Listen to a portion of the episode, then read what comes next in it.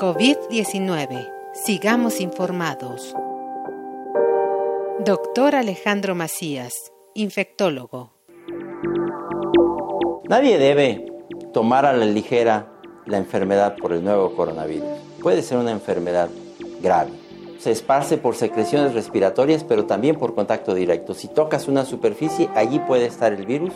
No hay que llevarse las manos a las partes húmedas de la cara, ojos, nariz o boca. Los síntomas se parecen bastante a los de la influenza, básicamente fiebre, tos, van a ser muy difíciles de distinguir, pero cuando está una pandemia intensa, podremos saber que muy probablemente eso se trata más bien de coronavirus. Hay mucho que hacer por la prevención, higienizar nuestras manos frecuentemente.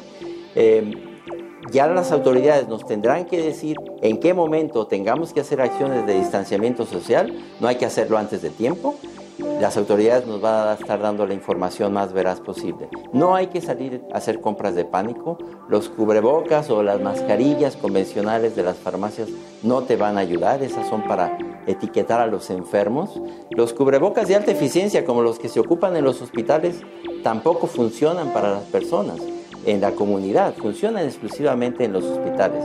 Tampoco hay que pretender que eso te va a servir. Te va a servir estar en buenas condiciones físicas, porque esta enfermedad va a tratar mejor a quien se encuentra físicamente mejor.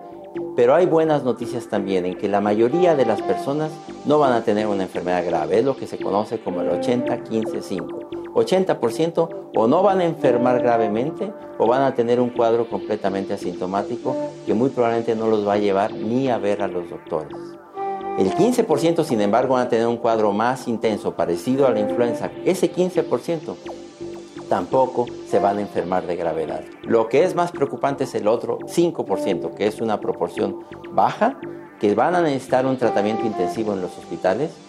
Para que eso no ocurra hay que actuar en la prevención e insisto, al final informarnos adecuadamente, no esparcir información falsa y esperar a que las autoridades nos estén dando información de cómo está la actividad para conocer de eventuales acciones de distanciamiento social que nos tengan que indicar.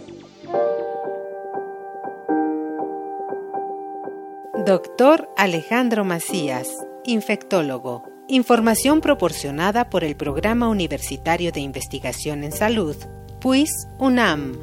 COVID-19. Ante la pandemia, sigamos informados. Radio UNAM. Experiencia sonora.